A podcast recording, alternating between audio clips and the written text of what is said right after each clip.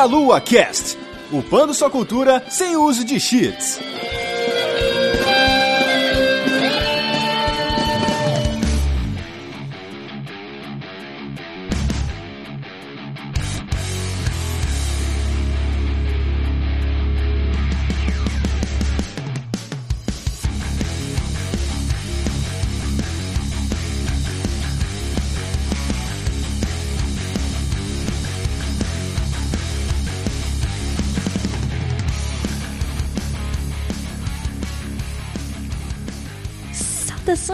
Queridos ouvintes! Começando mais um Meia Lua Cast, aqui é a Vanessa e eu estou aqui para falar. Cara, eu não tenho nem palavras para demonstrar esse momento, mas antes de eu expressar essa minha alegria toda, eu estou aqui com os meus queridos dois amigos, o Manuel. E aí, meus caros, prontos para falar do melhor videogame que já existiu? E o Rogério. Fala galera, sem palavras, assim como a Vanessa, esse videogame marcou toda uma geração.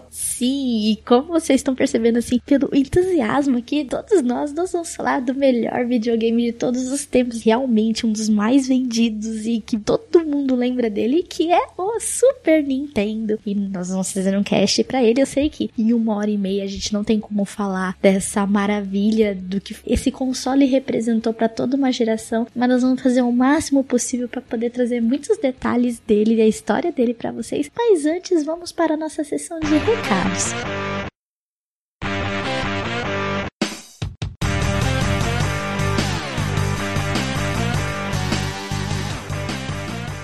bem, fizemos uma pequena pausa no nosso podcast para passar alguns recadinhos para vocês. Dentre eles é que está se aproximando a Brasil Game Show, que será de 10 a 14 de outubro na Expo Center Norte em São Paulo. Então, se você não comprou seu ingresso, compre, porque o evento está muito próximo de acontecer. Já estamos em julho, já passamos da metade de julho. O evento está chegando, haverá grandes celebridades dos games lá. Então, se você ainda não comprou seu ingresso, compre. E nós estaremos lá todos os dias para dar um abraço da delícia em vocês. Então vão ao evento, vai ser muito legal ver vocês lá. Também, se vocês quiserem nos apoiar, você poderá ser um padrinho a partir de um real por mês no cartão de crédito nacional, internacional e no boleto bancário. Você poderá nos ajudar muito. Então seja um padrinho, nos ajude lá na página www.padrim.com.br barra meialua ou meialua.sexy barra padrim e seja um padrinho da delícia e nos ajude a continuar espalhando essa coisa maravilhosa, verdinha e do suco de laranja que vocês tanto amam. E se você não puder nos ajudar com dinheiro, por favor, nos dê 5 estrelas no iTunes ou no programa de caches que você usa para ouvir aí. Inclusive, estamos no Spotify, então você poderá nos avaliar por lá também. Então, nos dê 5 estrelinhas lá e nos ajude. E por último, se você quiser divulgar o seu produto aqui nesse espaço desse podcast, você poderá entrar em contato diretamente com a gente no e-mail contato arroba ou com a Juliana no e-mail jubavi.gmail gmail.com. E vamos voltar ao nosso podcast, porque hoje está muito delicioso falando do melhor videogame de todos os tempos. E nos vemos na leitura de comentários.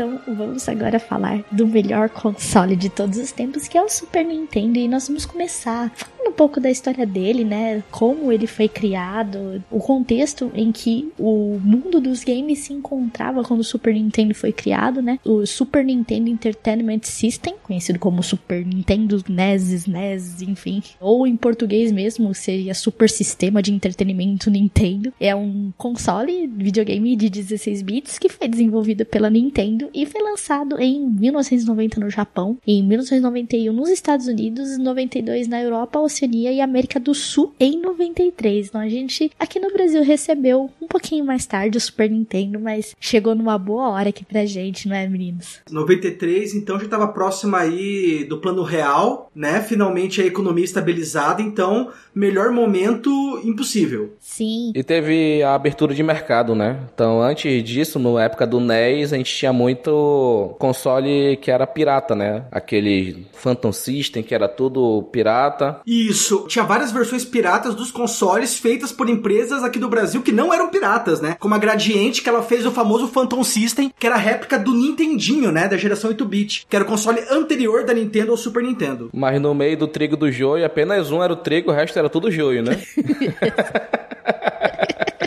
Quando abriu o mercado, a gente veio os originais mesmo, lançados pela própria Nintendo, distribuído por ela ao redor do mundo, né? Nessa época ainda já tinha já uma distribuidora Nintendo oficial. Sim, é, era a joint party de empresas da Gradiente junto com a Estrela, que fazia a produção do, do Super Nintendo, né? E o Super Nintendo, como a gente já disse, ele é o sucessor do Nintendinho, que é o Famicom. Inclusive, nós temos um cast voltado para ele, então você pode voltar aí um pouquinho atrás. E o Super Nintendo, ele, ele era muito superior em comparação aos outros consoles na época. E se você perceber como ele veio depois do Mega Drive. Dois anos após. Sim, é, ele veio bem depois do TurboGrafx, que ele decidiu competir com o Nintendinho, né?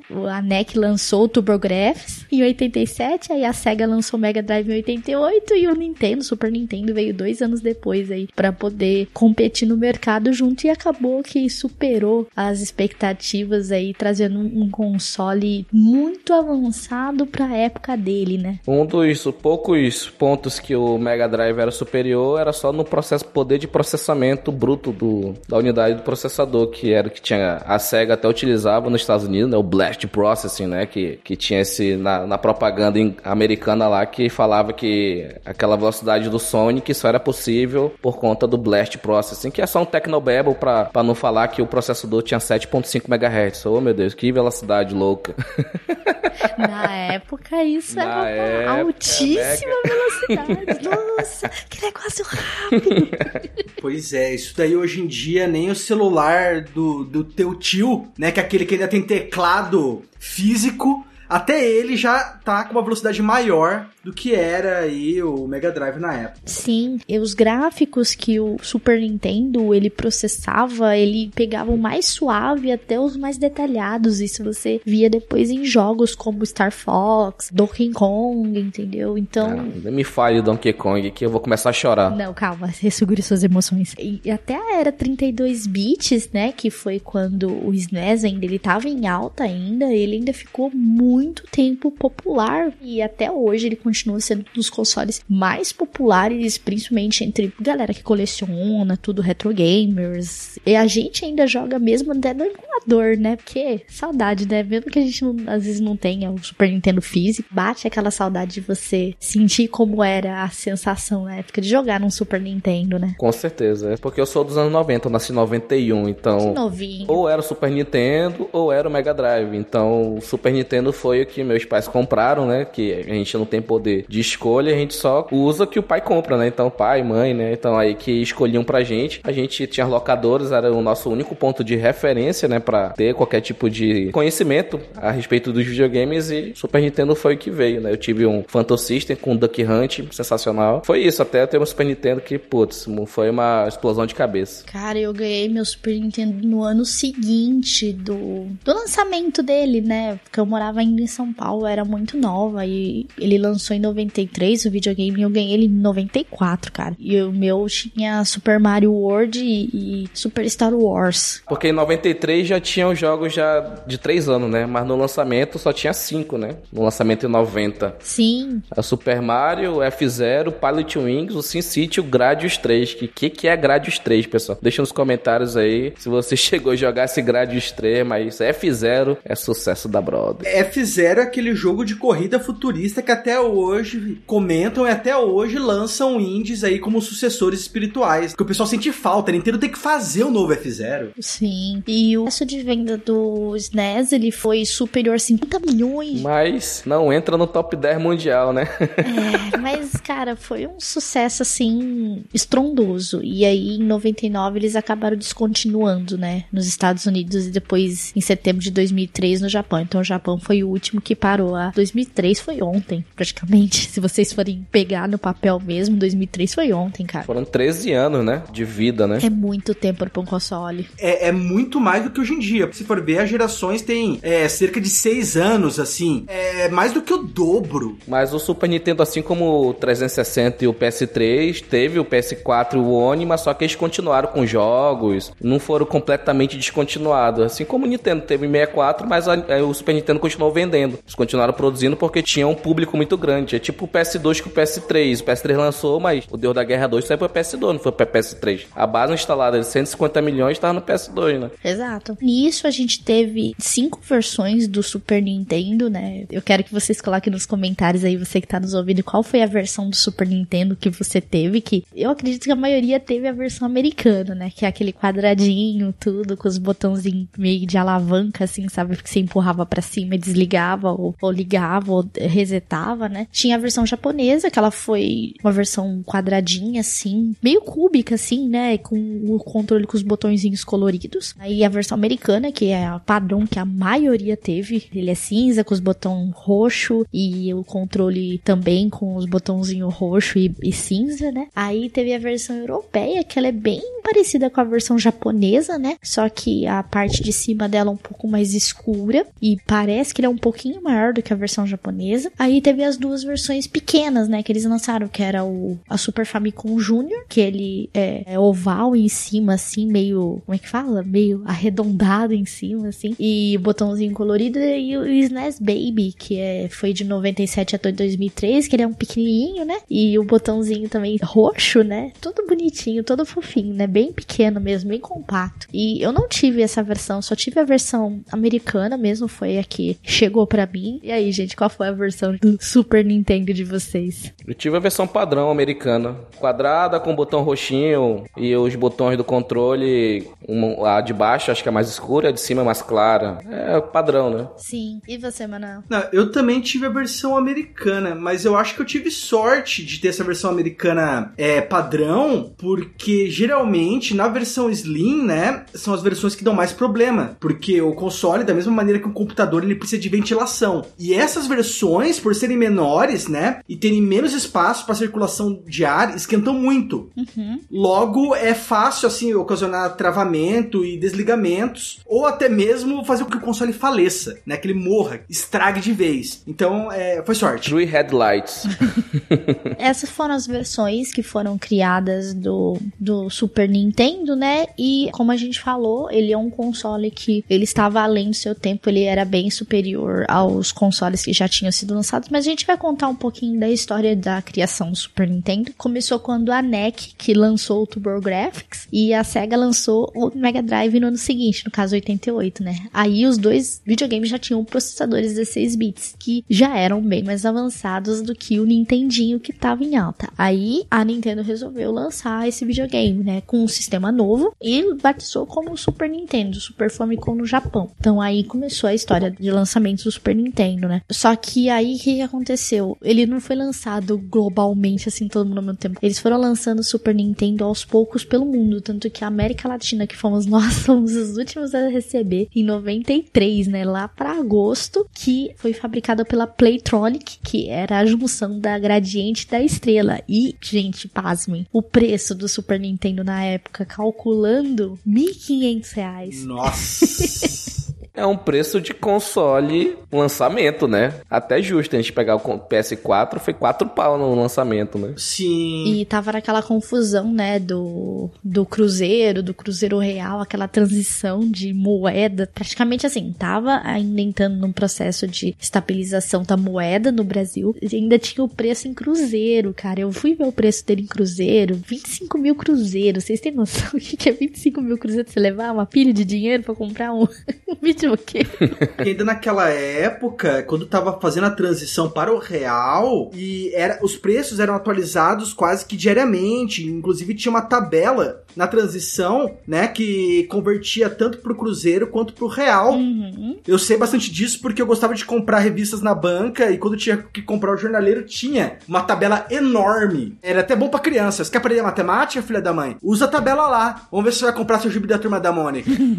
E aí as versões do Super Nintendo na questão do sistema de cores, né? A- na Europa era PAL, né? E o Japão e os Estados Unidos usava o sistema NTSC. E aí no Brasil, né, a gente já mencionou aqui também que chegou em 30 de agosto de 93, foi fabricado por muitos anos na Zona Franca de Manaus aí. Obrigado de nada. Aí a Gradiente acabou saindo do ramo em 2003 e que foi uma pena, né? Sim, e deixa eu só fazer um adendo, que a Estrela, né, que a gente tá falando que se uniu a Gradiente, a Estrela era uma das principais empresas vendedoras de brinquedo. Inclusive, é o que a gente chamava na época de Aminho, né, que hoje todo mundo chama de Action Figure, a principal distribuidora desse tipo de brinquedo era a Estrela. Tanto brinquedo pra meninos quanto pra meninas. Sim, nossa, quantas vezes eu não quis um brinquedo da estrela, cara? Tinha muita propaganda na, na televisão. Estrela era Fisher Price da vida. Como não tinha abertura de mercado, só era estrela, né? Aí quando abriu o mercado, aí, meu irmão, a estrela foi pro brejo. Saudades da estrela. Mas uma das coisas legais da questão do lançamento do Super Nintendo, que manteve o sucesso dela no Japão, tudo, porque ela manteve aqueles velhos parceiros que já vinham com ela, que era a Capcom, a Konami, a Tecmo, a Square, a Koei, a Midway, a Enix, né? Antes deles fundirem Square Enix, né? A Klein. Isso, e aí com essas parcerias antigas, ela a Nintendo manteve exclusividade de séries, né? Que era Mega Man, Final Fantasy, Dragon Quest, outras franquias aí a Nintendo manteve como exclusivas suas por conta dessas parcerias, né? É, a Nintendo tava mostrando desde aquela época a importância de se ter third parties, de se ter outras empresas que não a própria Nintendo que produzem jogos pra ela. É, mas só que o Mega Drive não foi tão mal assim, entendeu? Como o Master System foi em alguns mercados. Porque o Master System dominou Brasil e Europa. Mas era tipo a fortaleza do Master System. Mega Drive, mesma coisa. Só que Estados Unidos, Japão era Super Nintendo. Era o mercado onde se considerava a maior venda. Mas nos Estados Unidos, o Mega Drive, que era o Sega Genesis, começou a tá pau a pau, entendeu? Com o Super Nintendo. Então aí a desenvolvedora, opa, que parada é essa? Eu vou ficar fazendo só pra uma e não fazer pra outra? Vou estar perdendo? Aí chegou no geração depois, a gente viu o que aconteceu, né? Sim. Quando tem só um vencedor, aquele vencedor ele faz o monopólio, faz as coisas do jeito que ele quer. Mas quando tem dois na parada, aí o negócio é diferente, porque tem a concorrência. E quem tá fazendo o jogo não quer saber se, ah, eu quero manter minha parceria, meu acordo de cavalheiro. Não, é dinheiro, o cara quer dinheiro, então é isso que acontece. Anotem aí nos seus caderninhos aí as dicas do Rogério, cara. Monopólio não é bom pra ninguém. Isso mesmo. Monopólio é mal, porque aquela empresa ela domina tudo, ela pratica o preço que ela quer, do jeito que ela quer, entendeu? É complicado, não pode essas coisas. Sim. E aí a gente teve a chegada do Super Nintendo nos Estados Unidos, que as vendas até começaram devagar. Ele demorou pra poder passar, no caso, o Mega Drive. E graças a Super Mario World, The Legend of Zelda, Link to the Past, Street Fighter, Super Metroid e Final Fantasy, enfim, Donkey Kong, ele acabou ultrapassando, né, o, o principal concorrente dele, que era o Mega Drive, e acabou se tornando ali nos Estados Unidos também o maior nome da era 16-bit, né? E graças a esses jogos aí, né? Super Mario World é um, acho que uma das maiores referências aí do Super Nintendo, cara. Quando você fala em Super Nintendo, você lembra de Super Mario World, cara. Não tem como. E já vem aquela música. Pam, pam, pam, na, pam, pam, pam, pam, pam, na, tan, tan, tan, na, tan, tan, na, tan, tan, na.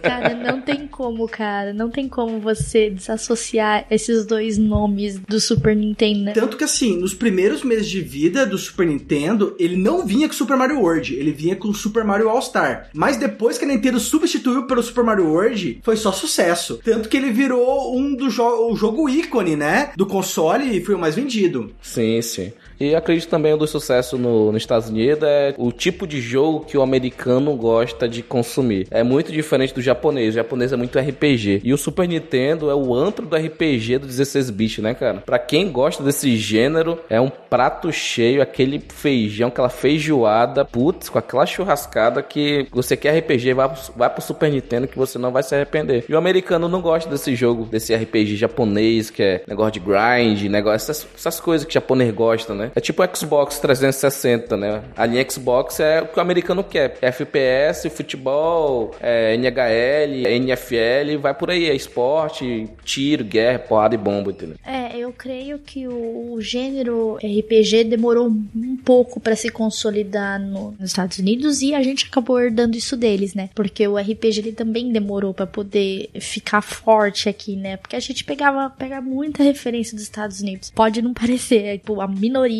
na época jogava RPG. Eu mesma, eu demorei para poder começar a jogar um RPG assim, no console e tudo mais. E a gente acabou herdando um pouco isso dos americanos, tanto é que as pessoas que jogaram na época o Super Nintendo aqui, a maioria jogou o quê? Super Mario World, não é verdade? Mortal Kombat, Street Fighter. É só coisa que americano gosta também, né, cara? Mais ou menos. Tinha Final é, Fantasy. No final da geração, quando acho que até nós mesmos já estávamos nos tornando assim adolescentes, ou no final da adolescência. Daí tinha o Final Fantasy VI, o Chrono Trigger, mas depois a gente fala deles. Sim. 98, tava com 7 anos. Eu queria é, plataforma, essas paradas aí, mano. 98 eu já tava no colegial já. Eu tava falando, opa, manda o RPG. até porque eu não sei como tinha muita fita japonesa do do Brasil, né, cara? Os RPGs, então, era tudo com os ideogramas lá, com os kanji, com os katakana, hiragana japonês, cara. Aí pronto, é tudo por tentativa e erro. Bomberman, eu joguei assim, era tudo na tentativa e erro. Não, esse aqui é menu, esse aqui é jogo. Opa, esse aqui é não sei o que, esse aqui é não sei o que. A tentativa e erro, até conseguir jogar, entendeu? Mas fica tranquilo, cara, porque depois disso aí teve muito Pokémon jogado pelos mais novos, que o pessoal tava tão aficionado que jogava a versão japonês primeiro, cara. Dava uns, dava-se um jeito. Eles começavam a aprender os kanji, cara, jogando Pokémon. Vanessa tá aí, Vanessa tá aí. O Como assim, gente? Eu não sei kanji, mano. não entendo nada, mano. Não faz isso comigo. Ô, louco, você, você não tem um amigo que pegou e jogou uma versão do Pokémon em japonês para jogar antes, mesmo não entendendo o japonês? Cara, olha, se eu tive, eu devo ter conhecido alguém que deve ter feito isso, mano, mas se eu pegasse japonês eu já não jogava, porque eu entendi o que tava acontecendo. É muita modéstia nessa pessoa. a gente tem que louvar essa modéstia. Ela com certeza ela lia lá ainda falava lá. O Maiwa Shinderu. Nani. Nani. Nani. Nani. Então a gente teve esses jogos aí que acabou ajudando o Super Nintendo a ultrapassar as vendas do concorrente dele então nos Estados Unidos. Só no Japão só tinha dois jogos no lançamento, que foi Super Mario World e o F0, né? Saudades F0. F0 é sucesso. E aí a gente tem aí o Super Mario World, que foi, como todos sabem, né, que é estrelado pelo Mario, obviamente, né? E pelo Mario Verde. e como até o Nero falou ali, inicialmente o Super Nintendo vinha com o Super Mario All Stars até ele ser substituído pelo Super Mario World, né? E acabou o Super Mario World, ele contabilizou 20 milhões de cópias de vendas, assim. E o F0 2,85 milhões. Olha a diferença estrondosa dos dois jogos, cara. É um absurdo. O F0 é um clubinho, né, cara? É uma nave espacial que vai 900 por hora. O pessoal queria jogar Mario Kart, Rock Roll Race, oh meu Deus, a cultura, mas o F0 usando sucesso tava lá quase 3 milhões, é um bom número, entendeu? Comparado com o Mario, é uma porcaria, mas Sim. 3 milhões, tem jogo hoje que não consegue vender 3 milhões. E que jogo que vende 3 milhões assim? Tipo... Hoje em dia, se Tomb Raider vender 3 milhões, a Square Enix tá lá chorando lá. Ah, mas a gente só vendeu 3 milhões! Não, mas vamos conversar aí, Manel. Porra, 3 milhões hoje, com custo de produção que é, na, putz, é milionário, mano. Porra, dá pra chorar 3 milhões, não, não paga não o salário dos caras ainda. é tenso. E aí, teve também na American North Super Mario World, e, e aí incluía também o F0 Pilot Wings, gente. Pilot Wings. E que esse ele usava até aquela renderização 3D, né? Mode 7, com auxílio de chip no console, cara. Eu pensei que era o Super FX, mas Super FX só veio mais pra frente, né? Teve poucos jogos poligonais aí que estavam à frente do. meio que à frente do seu tempo. Um deles foi o Pilot Wings, o outro foi também Star Fox. E a Nintendo continuou por um tempo usando essa tática de dentro ou fora do console usar um hardware para poder dar um boost aí no console, né? Poder dar uma ajudada no console pro jogo poder rodar. Senão não rodava. Emanuel, o Star Fox não foi o único poligonal mesmo da, do Super Nintendo ou teve o Pilot Wings também era? Cara, o poligonal mesmo eu acho que era, que era só o Star Fox mesmo, que era poligonal e 3D. Aí era loucura total, né?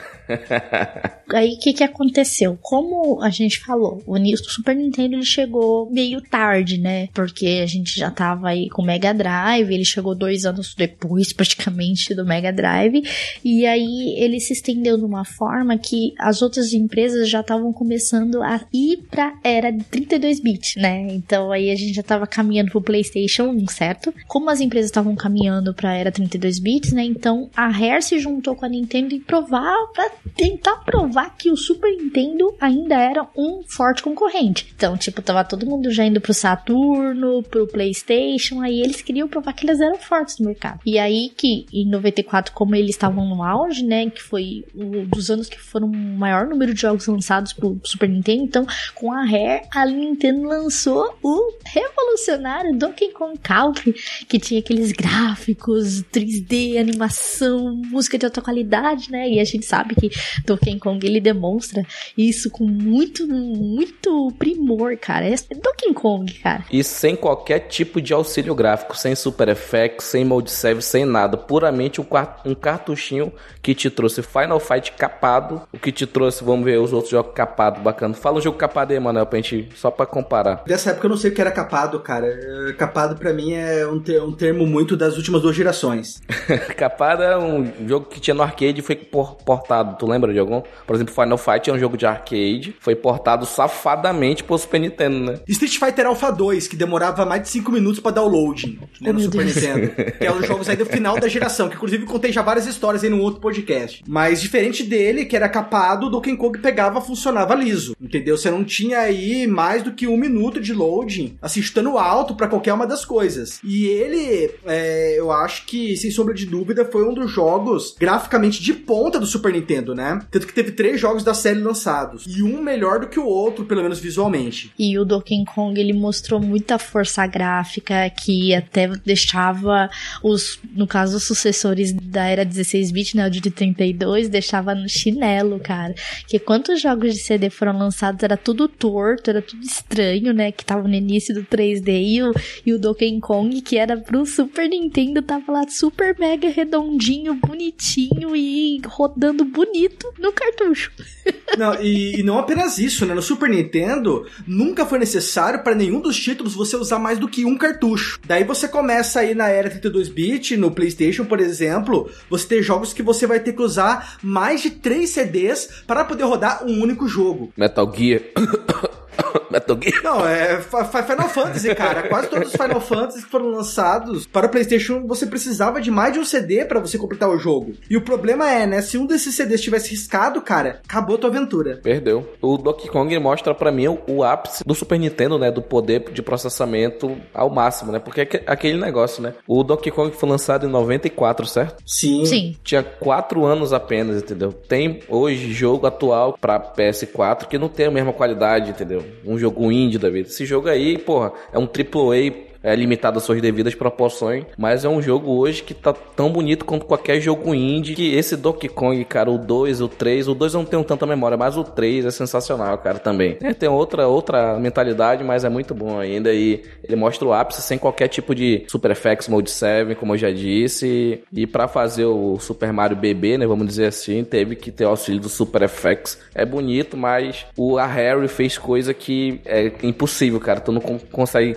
conceber como é que aquilo foi feito com cartucho normal, cartucho padrão. E, e, o legal é que os jogos, apesar de serem bonitos, eles não eram curtos, cara. Eu acho que era, assim, tirando os RPGs, eles eram um dos jogos mais com maior duração, né? Era vários mundos, né, cara? Quando a pessoa ela tá com muita fome, ela quer tudo pra ela, não quer dividir com ninguém. A Nintendo é isso daí. Ela queria tudo pra ela, como a gente falou, monopólio, tem que ser do meu jeito. Sony, tu vai desenvolver um addon pra mim, mas eu quero a patente pra mim, se lasca aí. Todo o teu dinheiro que tu investiu vai servir de nada, então é minha essa parada. A Sony, opa, que não, papai. Eu desenvolvi esse negócio, é meu. Ah, é teu, então vai embora. E quem que vai querer CD? Ela tava olhando o exemplo do Sega CD, tava olhando o exemplo do TurboGrafx, que era CD também, acredito. Tava olhando esse exemplo que um monte de coisa ruim aconteceu. Ela, ah, não vou querer um addon de CD. Ah, é? Nossa querida Sony, o que, que ela fez aí, Manel? Então, né, eles tinham uma parceria para produzir um console juntos, a Nintendo e a Sony. Ia ser um console que iria utilizar o CD, que já estava sendo uma coisa utilizada por outros consoles, né, como a Sega. Só que no final das contas, a Nintendo rompeu a parceria com a Sony. E o problema era que a Sony já tinha iniciado o projeto do console. Ela tava praticamente finalizado, né? Sim, ela deixou a Sony na mão. Ela com o console finalizado e falou, a Nintendo falou: "Não, não vamos lançar. Vamos pegar, vamos fazer um projeto sozinho com um cartucho". E no final das contas, o que aconteceu é que a Sony lançou o PlayStation, que era esse projeto aí que ela iria lançar com a Nintendo, e a Nintendo lançou aí o seu próximo console e falhou miseravelmente. Inclusive até tem fotos e acho que alguém tem um exemplar, né, do que seria o, o Nintendo de CD, né, vamos dizer assim, que é o PlayStation, Nintendo PlayStation, alguma coisa, como é que era o nome dele? Eu, eu não lembro, era geralmente Project alguma coisa, né, porque os nomes de tudo antes de ser lançado é Projeto alguma coisa. Eu acho que eu já vi essa foto aí, ela tava Play, espaço, Station, aí parece que eles juntaram quando a Sony lançou o PlayStation, uma coisa só. Sim, e aí tinha o negócio da Nintendo lá, e era de CD, cara, o projeto era lindo. Lento, lento. Mas era revolucionário, cabia 700 MB de armazenamento, coisa que um cartucho não conseguia. Mas aí a história provou que o CD era o futuro, né? Agora é streaming, né? Mas... Sim, armazenamento na nuvem, né? Mas eu acredito que a Nintendo ela sempre aprende com os erros dela e. Não aprende, não. Ah, mas algumas partes ela aprende sim, ela aprende sim. Algumas partes pode ser que ela insista em algumas coisas, mas a outras ela tá aprendendo. Eu acredito que é, atualmente a Nintendo ela tem saído da zona de conforto dela, ela tem aberto as portas, no caso, para novas ideias, né? Eu vejo assim, pelo menos com o Switch agora. Eu vejo que ela tem aberto as portas, por exemplo, você vê aí a gente joga Fortnite com a galera, é do Switch com quem tem PC, entendeu? Então, com quem tem Xbox. Então, eu acho que a Nintendo aos poucos ela tem aberto as portas para muitas ideias, sabe? Eu acredito que apesar ainda dela manter uh, os exclusivos dela aqui, eu acredito que esse plano ela não vai mudar de ideia em nenhuma hipótese. Para outras coisas, eu acho que ela tem aberto as portas sim. E a gente espera, né, que a Nintendo continue nesse sentido abrindo as portas, mas mantendo aqueles exclusivos que fazem parte do nosso coração aí, Mario, tudo, manter perto da gente aqui, né? Que é, esses com certeza ela não larga. é, fizeram o que é bom nunca mais, né? Essas coisas ela não vê. O que mais? Star Fox. Tem muita coisa que eles podiam trazer de volta, né? Da, daquela época, mas a gente não sabe o que, que espera no futuro. Quem sabe a Nintendo mude de ideia em vários fatores, né? Nós vamos falar um pouco agora dos periféricos que fizeram parte do Super Nintendo que, mano do céu, tinha uns trambolho que, olha, eu vou te contar. Vocês já tiveram algum periférico da Nintendo? Fora o, o console e o controle só? Não, não tive. Eu não tive essa infelicidade, então fui muito feliz na minha infância. Olha, eu eu só tive joysticks. Eu tive um joystick que provavelmente não era oficial da Nintendo, que ele pegava e gravava golpe. Você dava um golpe, apertava um botão, ele ficava gravado, que era legal aí para você jogar jogos de luta. Que cheater safado você, hein?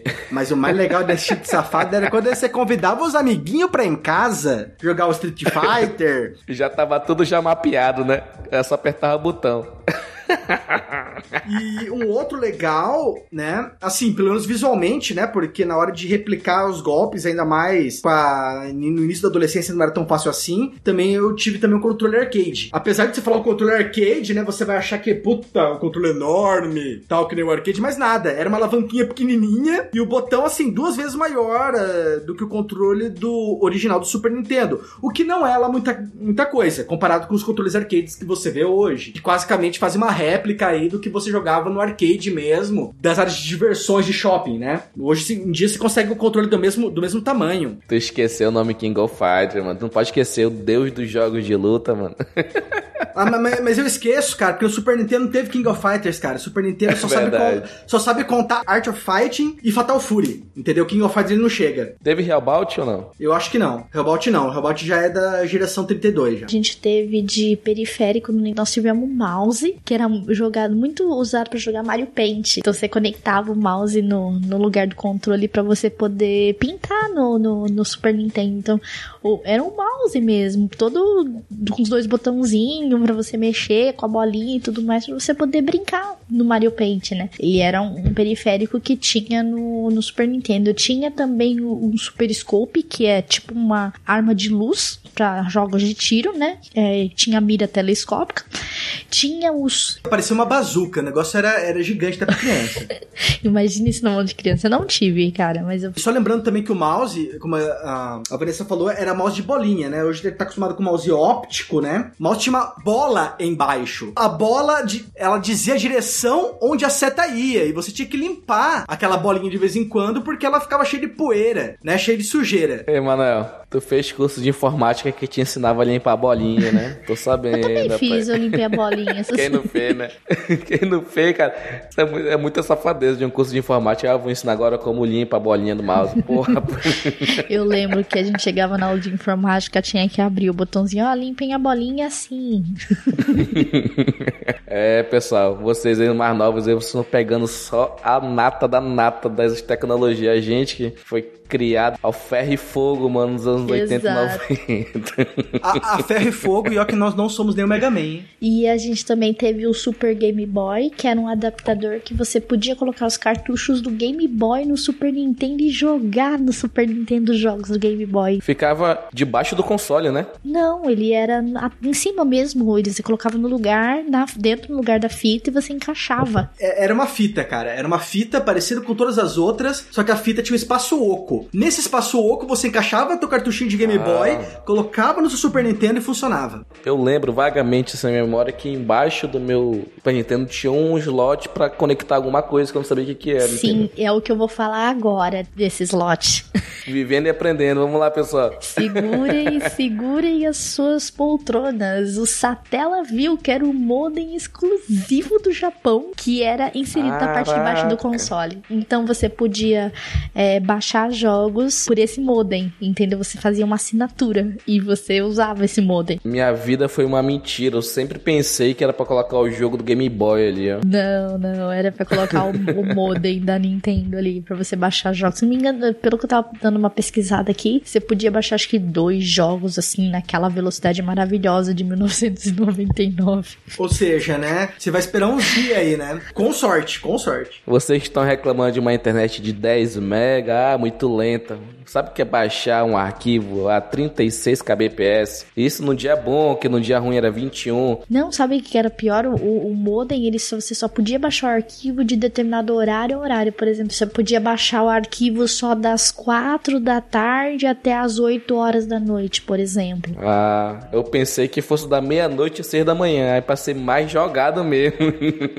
Na época também a minha internet de escada era da meia-noite às 6 da manhã só. Que era um pulso só, né? Daí você pagava apenas um valor em centavos lá. Um valor, valor de uma ligação. é, é, ele pegava, ele ia cobrando, tipo, tentando fazer referência ao atual, meio que cobrando por minuto, sabe? Era, era tenso. E depois, é, como a gente mencionou, né, a Nintendo ela até planejou um periférico de CD pro SNES, ia chamar SNES CD. Ou seja, ia lançar um periférico para você colocar no Super Nintendo para rodar CD. Sendo que ela já tinha um projeto, sabe? É muita, é muita leseira, falta de planejamento, sei lá. A, a mentalidade do presidente era muito fechada, né? E esses foram os periféricos que teve a da Nintendo, Super Nintendo aí, que ajudaram ou não a galera jogar, mas eu acho que o de todos esses, o que mais teve sucesso foi o do Game Boy, né? Que quem tinha podia jogar. O problema é que no Brasil isso aí era um elefante branco, né? Não era todo mundo que tinha esse negócio, não era todo mundo que tinha condições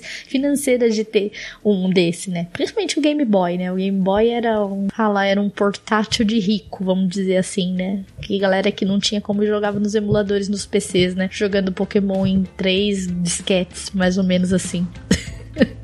Só para finalizar, o Yamauchi, que era o presidente da época.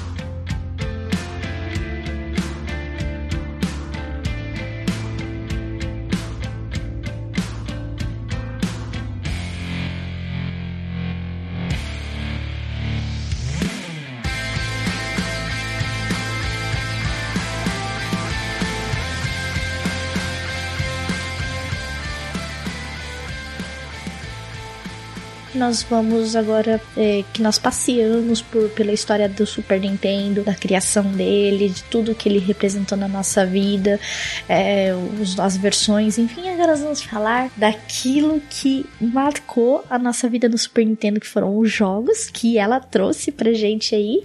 E nós vamos falar aqui não de todos os jogos, mas nós vamos falar de jogos que nós jogamos, que marcaram a nossa vida no Super Nintendo. Então, Rogério, comece aí contando dos seus aí. Cara, um dos jogos da minha vida Super Nintendo é o Ultimate Mortal Kombat 3, que foi desenvolvido pela. Caraca, foi desenvolvido pela Williams, né? Publicado pela Midway. É um ano, não lembro agora. Que não tá nem na minha pauta que eu fiz aqui. Esse eu, eu lembrei aqui, putz, eu não vou poder deixar o jogo da minha vida, um dos jogos, né, da minha vida do Super Nintendo em branco, né? Ele foi lançado no final de 95, cara. Final, é? Putz, cara, eu, o final 95 tava 4 anos nem jogar não. Eu joguei essa porra em 99, mano. É muito bom. Muito bom. E sempre que eu posso, eu dou uma jogadinha aqui no emulador eu jogo com Cabal como meu personagem favorito atualmente. Cara, Ultimate Mortal Kombat 3 na época. Porque eu joguei Mortal Kombat 3, que ele tinha o Fatality, Animality, Babality e Friendship. Só que no Ultimate Mortal Kombat, tiraram a porcaria do Animality, que não servia pra nada aquela merda,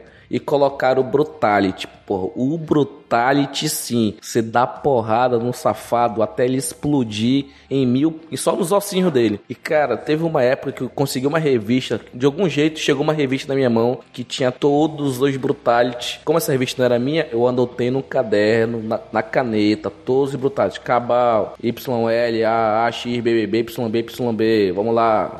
Cada um fui anotando os Brutality eu fui treinando. Teve uma época que eu sabia todos os Brutality de todo mundo. Pessoal, ah, gosto muito de Fatality. Não, pra mim era Brutality. Brutality era mais agressivo, era bater até o cara explodir, cara. Putz, era muito legal isso. Isso eu tinha 10 anos de idade. Pô, hoje em dia uma criança jogar um negócio desse, mano. Anos 90 é outra parada, mano. Outra parada. Nada, cara. Hoje em dia criança tá jogando GTA, cara. Você que não sabe. Tá jogando online e xingando muito no Twitter. Nem no Twitter, né? Xingando muito no chat mesmo. É, já joguei com essas criancinhas, mas só que aí tá roubando, mas é outra parada. Bater até o cara explodir, mano. É uma, de uma violência, de uma agressividade sem tamanho. O cara, o Sub-Zero pegar a cabeça do cara, arrancar e mostrar a coluna vertebral é um negócio agressivo pra caramba, mano.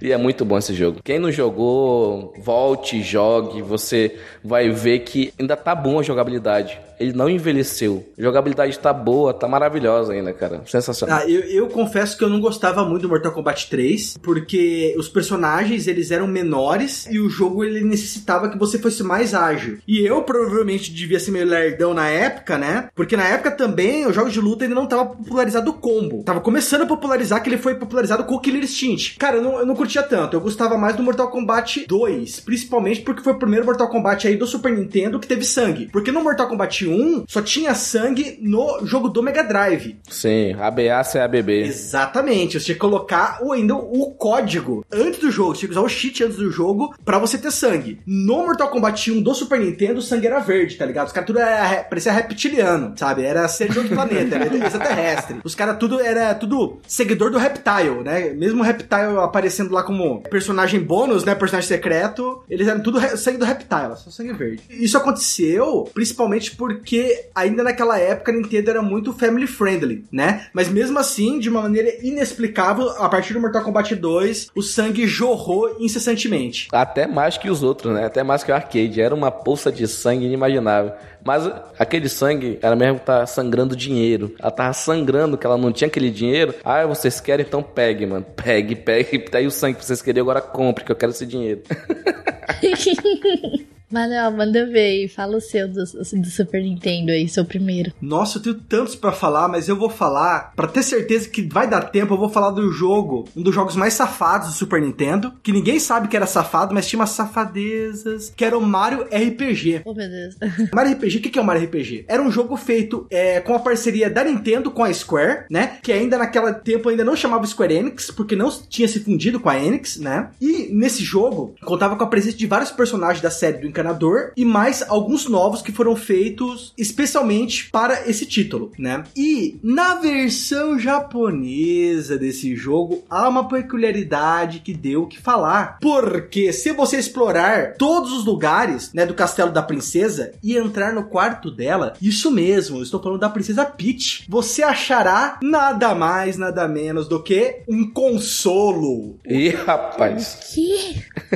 é, o, o Mario nos compareceu comparecia, né? Ele só salvava, salvava, mas não comparecia, então vamos tentar de outro jeito, né, papai? e o detalhe é que na versão japonesa está escrito explicitamente que se trata de um vibrador, enquanto na versão americana aparece vários pontos de interrogação e a frase: você não pode mexer em um objeto íntimo de uma mulher. Ah, mas americano é um povinho, né, bicho? Vamos, vamos conversar, né, bicho? Japonês é tudo liberado, vamos lá. O pessoal que descobre sua sexualidade agora no americano vai tomar banho, né, mano? Não, mas você imagina, cara, você como uma criança, é a mesma coisa que você, sendo uma criança, você pega, começa a mexer nos objetos da sua mãe e você se depara com um negócio roliço começa, começa a vibrar. Você vai ficar muito confuso, falar, what the fuck? RPG não é pra criança, mano. RPG é um negócio mais cabeça, que tem uma história concentrada, tem uma história densa e tal. Uma criança tá cagando e andando pra história densa, ela quer curtir um jogo de plataforma, entendeu? Mas só que era o que tinha, né? Criança jogava, né? Entendeu? Cara, mas era o RPG do Mario, cara. Tinha tudo pra ser infantil, entendeu? Não era o Final Fantasy, entendeu? Não, não, não, precisava, né? Mas, enfim, deve ter ficado na mente de muita gente aí algo confuso pra época. Ainda mais que geralmente os jogos eram em inglês ou japonês, né? Daí tinha uma barreira aí pra criança, mas mesmo assim, né? P pode ter traumatizado alguns. Sim. Bom, enfim, eu vou falar do meu aqui, que foi um dos que me marcou na época do Super Nintendo e não falar dele é um crime. Se, não, se a gente não falar dele, o pessoal vai bater na gente, mas eu vou falar do Super Mario World, né? Que é, como a gente falou, ele foi um jogo que acompanhava o, o Super Nintendo. E, cara, que jogo incrível, porque ele era um jogo de plataforma muito divertido, que ele trouxe o Yoshi, cara. Uma das primeiras aparições do Yoshi foi nesse jogo. Como era legal jogar com o Yoshi. E como também ele era maltratado, né? Não tá no gibi o que o Yoshi era maltratado naquele jogo, né? Sim. É, inclusive tinha uns lugares secretos aí que para você conseguir passar, você tinha que pular um buraco enorme, daí o Yoshi caía no meio do buraco, ou seja, você matava o Yoshi, né? Ele se sacrificava para você poder chegar ao outro extremo. Sacanagem. Colocar a língua para fora, se tu olhar no, no sprite, tá dando uma porrada na cabeça do pobre, entendeu? Aí coloca a língua para fora. Sim, e cara, ele é um jogo muito colorido e foi assim Bastante. Do, dos primores assim da Nintendo, como a gente falou, foi um dos jogos mais vendidos, mas cara, as minhas fases favoritas no, no caso do Super Mario World eram as fases da estrela, cara, que era a hora que você conhecia os Yoshis de outras cores, né? Assim, você, nossa, tem, tem Yoshi roxo. Qual o seu Yoshi favorito? Ah, o roxo, obviamente, né? Roxo, azul, não sei. A galera falava, ah, era azul, era roxo. É, eu acho que era o azul. E ele voava, né, cara? Isso ele voava, ele é apelão. Qualquer é. coisa ele ficava com asa, qualquer coisa, mano. E qualquer casquinho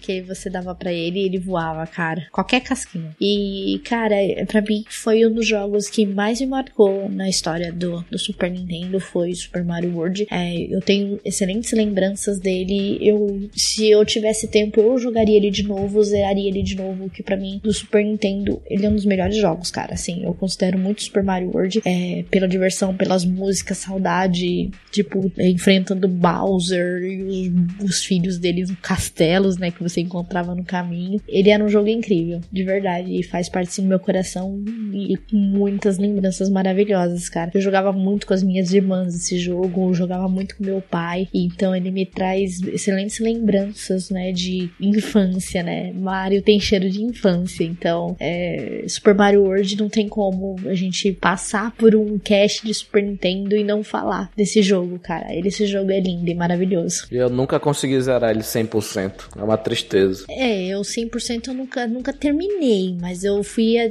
a, pelo menos até as fases tubulares.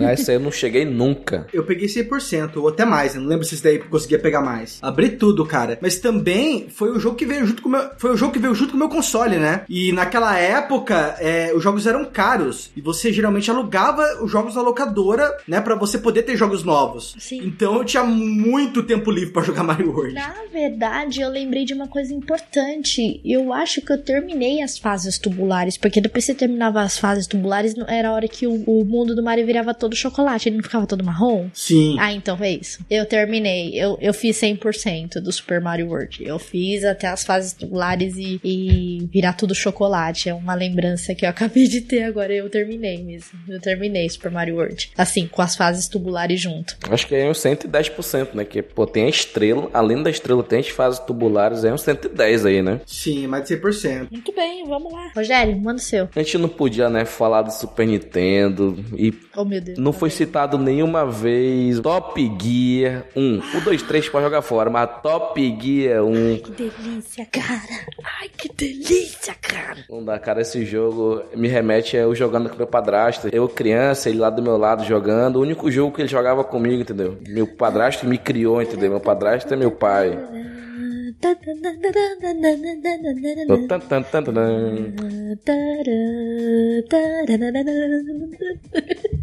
Escutem a banda Mega Driver com R no final. Ela tem um CD do Top Gear que, putz, é sensacional. Eu escuto toda final de semana que eu tomo uma cerveja, eu escuto Top Gear, a trilha sonora, a versão metal, tá? Né? A versão rock. E esse jogo, putz, ele tem quatro músicas, né? Cinco no máximo, mas, putz, são músicas marcantes. As fases são marcantes também. Os carros, né? Ele foi, eu acho que, um dos primeiros jogos, né? Que teve aquela questão do reabastecimento Sim. um- como uma, uma figura de jogabilidade, entendeu? De gameplay. Tu tinha um carro branco, que era o carro econômico, com um bom grip, né? Que é a aderência dos pneus. Aí tem o carro azul, o rosa e o vermelho, que era o mais rápido. Eu falava que era uma Ferrari, né? Que era vermelho, né? Mas ele é o carro mais rápido, mas ele é o mais... É que consome mais combustível, que a aderência dos pneus dele não é tão boa. E, aí, tipo, vai de jogabilidade. Você tinha questão também de passar marcha automaticamente, passar marcha manual no L e o R, né? Que é o shoulder button. Então tinha todo esse esquema de jogabilidade que é um jogo que hoje em dia ainda tá bom, cara. Apesar das suas limitações de época, não é um Forza Horizon, não é um Forza Motorsport, não é um Gran Turismo GT. É um jogo dos anos 90, putz, com Mode 7, eu acho que tinha Mode 7, né? Que ele rodava o mapa. Cara, muito bom, a trilha sonora magnífica, cara. É sensacional. A desenvolvedora foi a Gremlin Graphics e a publicadora foi a Kenko. Sensacional mesmo. Eu, pra pegar e pra carimbar aqui o meu passe de pessoa do contra, né? Que eu já tô conseguindo aqui no Meia Lua.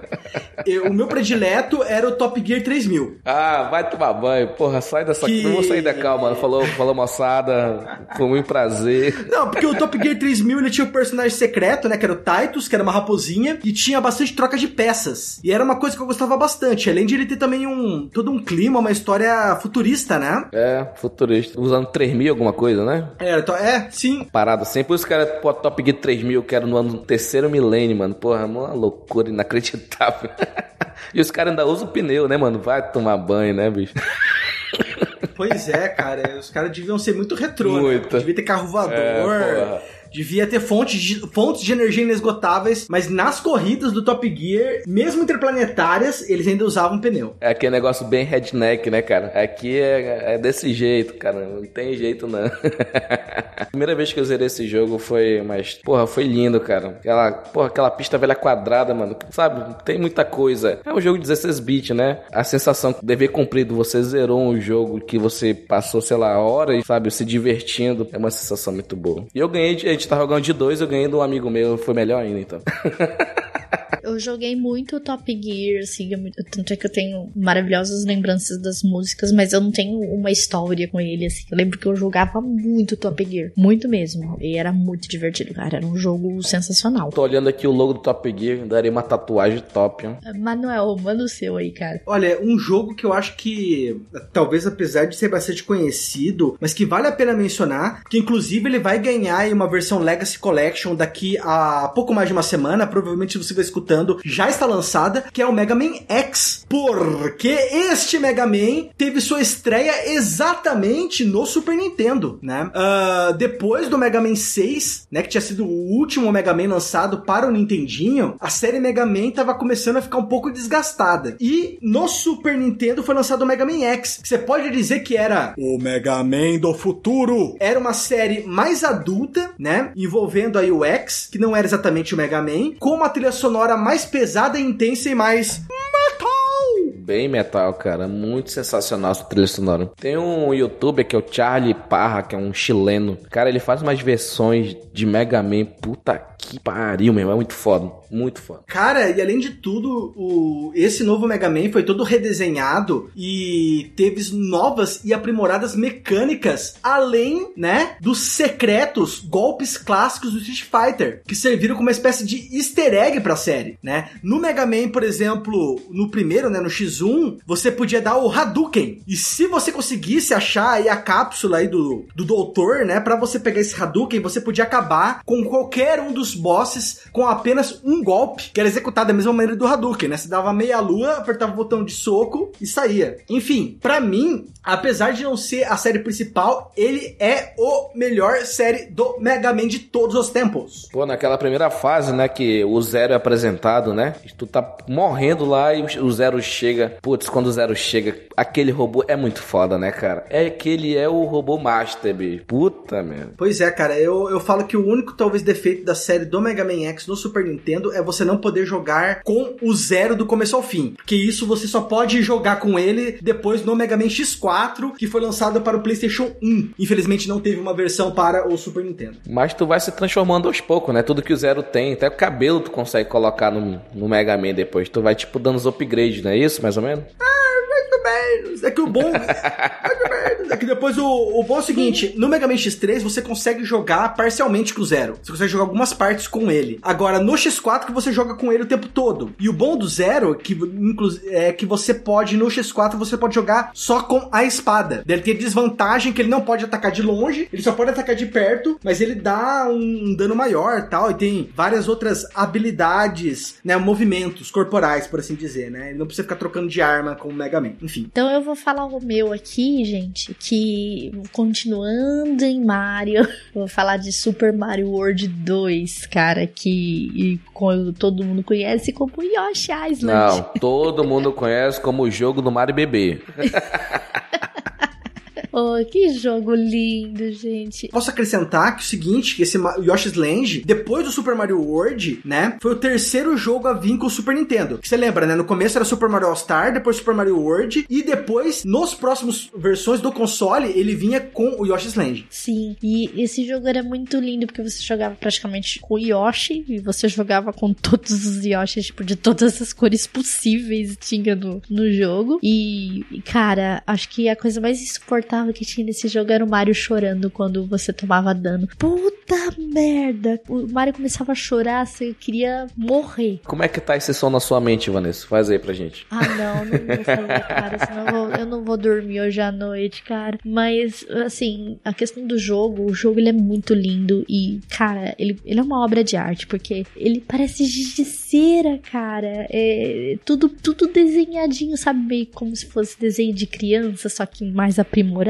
era aquilo, cara. Era lindo. Todo redondinho, todo giz de cera, todo desenhado, cara. E era muito divertido jogar. Era muito divertido você coletar as florzinhas e você passava de fase e trocava de Yoshi, porque tipo, você passava aquele arco de flores, né? Você pulava e, e o Mario voava pro outro Yoshi, cara. Era muito legal. E o jogo parecia ser até meio bestinha, né? Porque os boss não eram muito difíceis de matar. Mas era um jogo assim, muito fofo, muito divertido. Tinha vários níveis durante que você ia passando, né? Pra poder ir vencendo o jogo, né? E era um jogo muito divertido, cara. Eu terminei esse jogo, ele é muito lindo. Eu só não consegui fazer 100%, coletar tudo, assim, sabe? Mas eu me diverti muito com Yoshi Island, cara. Só a questão do, do choro do Mario, que é, assim, insuportável. E eu ouvi histórias, inclusive, deixa eu lembrar, foi do Socket, cara, que ele tava contando que ele tava jogando esse, esse Yoshi Island aí, e a mãe dele, tipo, toda hora que ele é, perdia, no caso, ele tomava dano e o, o Mario chorava, o que que aconteceu? A mãe dele acho que não aguentou mais, pegou a fita, levou na locadora e trocou por Mortal Kombat. O cara fez a escolha mais perfeita pro filho dela, né? Tem que jogar um jogo desse, Mortal Kombat, o cara vai quebrar um cara em mil pedaços. É isso aí, cara. É, é o que você dá pra uma criança, né? Pra crescer que dá Super Mario Island, que é um jogo que te força a pensar, porque, ah, ele é bonitinho, mas ele é difícil pra caramba. Tem algumas coisas lá que tu tem que pensar como é que tu vai fazer aquele puzzle, porque, tipo, tem aquelas moedinhas vermelhas, né? Foi introduzida nesse jogo, não foi? As moedinhas vermelhas Sim. foi introduzida nesse jogo. Então, tem algumas moedinhas vermelhas, tem todo um planejamento estratégico pra poder chegar a ela, né? Não é bagunçado, vou chegar aqui e dar um pulo, vou conseguir, não. É um negócio complicado. É, então, mas era muito divertido, cara, jogar esse jogo. Eu gostava bastante. Enfim, Rogério, manda aí, cara. Cara, agora eu tô numa sinuca de bico. Eu vou falar um aqui. Eu tive uma fita, né, que era de oito jogos em uma. Oh, Quem não teve nessas fitas pois é, cara, piratas? Seis ainda era o mínimo, né? Que a gente tinha umas aí que tinha, tipo, 30 jogos em uma. Nessa de oito jogos em uma eu tinha F0, FIFA 94, Super Mario World, Choplift 3. Tinha outro, outro jogo lá que eu não lembro agora, mas um dos outros jogos que tinha nesse cartucho era o Goofy Troop, né, cara? Que era o é o Pateta e Max, né? Que é o desenho dos anos 90 que tinha aí. E desenvolvedor é a Capcom, a mesma publicadora foi eles, mesma publish, 93. Cara, esse jogo eu, eu não sabia. Aí nas minhas pesquisas aqui eu vi que um dos criadores é ninguém mais, ninguém menos que Shinji Mikami, oh, de Resident Evil. Então, quem jogou Resident Evil, eu não tive um PlayStation 1. Então, quem jogou Resident Evil sabe que os puzzles eram um negócio de louco, né, cara? E você vê esses puzzles em Goof Troop, cara. Naquela ilhazinha que por um negócio de destino tu chega lá. Aqueles plot, né, de jogo dos anos 90. Cara, esse jogo, ele é bonito, ele tem uma música boa, uma trilha sonora muito legal mesmo. Dá pra, dá pra escutar tranquilamente indo pro trabalho e tal. Dá, é muito legal essa música. E, putz, os puzzles é um negócio de louco, cara. E o, o, o principal inimigo, né, é o Bafo, né, cara? É o Capitão Pirata, inimigo principal. Esse jogo é muito legal. Vocês chegaram a jogar o Golf Troop? Golf Troop. Acho que quem jogou foi, você, foi o Felipe ou foi o Manuel? Eu acho que foi o, foi o Felipe. Cara, esse jogo é muito bom, cara. Muito bom mesmo. Ele tem seis fases só. O jogo Super Nintendo era muito curto, né? Então eles tinham que ter aquela, aquela política, né? Tem que ser muito difícil para poder render, né? Então você vai para um lado, aí você tem que voltar para pegar uma chave que você tinha visto, então tu dá todo um rodeio para chegar a abrir aquela porta. É Resident Evil pra, for kids, entendeu? Não tem zumbi, mas tu tem, tem todos os puzzles do Resident Evil tá lá tu tem uma porta trancada. Ah, cadê a chave dessa porta? Aí tu vai, sei quantas fases pra frente. Opa, tá aqui a chave. Aí tu volta lá pra abrir a porra daquela porta. É a mesma coisa e é, putz, é sensacional. Esse tipo de jogo é muito bom pra criança que ela vai desenvolver o senso criativo de observação. Ela precisa ter essas coisas. Nessa época tinha muito. Hoje em dia tá um negócio, putz, é, tem que ser bonito só, mas dá um negócio complicado pra criança pensar. O Goofy Troop, se eu tiver oportunidade, tiver um emulador que coloca na TV eu vou colocar pro meu filho jogar. Vou jogar um jogo desse que faça ele pensar um pouco mais fora da caixa, entendeu? Manuel, sua vez. Podem me culpar que eu só tô falando de coisas clássicas, mas se eu não falar, depois nos comentários alguém vai, me, alguém vai culpar a gente. Então eu preciso falar. Eu tô deixando as raridades, os jogos fora da caixa, aí pro Rogério, né? Mas então eu vou falar de outro jogo aí que é clássico, que é o Final Fantasy VI, que é hum. o jogo que ainda é considerado por muitos um dos melhores melhores da série Final Fantasy. Principalmente por causa da trama, que na época era extremamente original, né? O jogo envelheceu bem, mas a trama nem tanto, né? Porque é aquela trama de que você começa com um protagonista que perdeu a memória, né? O que hoje é considerado um clichê. Porém, o sistema de batalha dele foi bastante inovador na época e foi, acho que um sistema de batalha que ajudou muito a ter as coisas que nós temos hoje em relação a RPG, né? Porque mesmo naquela época, o Final Fantasy VI sendo um jogo turnos, se eu não tô enganado, foi ele que inaugurou o Active Time Battle, que é aquela barrinha que corre de acordo com a velocidade do personagem, né? É, tudo bem que essa barrinha só realmente veio ficar popular posteriormente com o Chrono Trigger, mas foi nesse jogo que a gente começou a ver ela pela primeira vez. E foi exatamente através desse novo sistema de batalha que nós começamos a ver o golpes como Hash e Slow fazendo efeito efetivamente. Quando você aplica um golpe Slow, por exemplo, você literalmente vê a barra do inimigo começar a demorar mais para carregar, né? E você podendo aplicar mais golpes nele nesse meio tempo. Também foi nesse Final Fantasy, né, que você viu é, os personagens, né, dependendo da classe deles, aí, dependendo do personagem, poderem carregar duas armas simultaneamente, né? Tinha personagens que carregavam espada e escudo e personagens que carregavam duas lâminas pequenas, por exemplo. Então, ele foi bastante inovador no gênero, né? E tem uma história que até hoje é memorável. Então, eu achei que valia muito a pena falar dele, apesar de ser meio que clichê. Sim. É, o pessoal fala muito bem do Final Fantasy VI, né? O pessoal gosta muito desse jogo, que ele é muito incrível. Sim, a principal briga geralmente é entre o Final Fantasy VI e o Final Fantasy VII. Assim, é uma briga ferrenha. Bem, de qualquer maneira, eu não tô pegando, arrastando minha sardinha para nenhum deles. Eu tô dizendo só que o 6 inovou, o 7 também. Mas do 7, quando nós vamos fazer aí um podcast sobre o PlayStation, se nós formos fazer, daí eu falo sobre ele. Sim. é, então vou falar então do meu último jogo aqui e é, dessa vez eu vou sair do mundo do Mario, eu vou pro mundinho um pouquinho mais dark, né? Vou falar do Super Metroid, cara, que para mim é o melhor jogo da série Metroid. Pena que eu joguei esse jogo muito tarde. Eu conheci.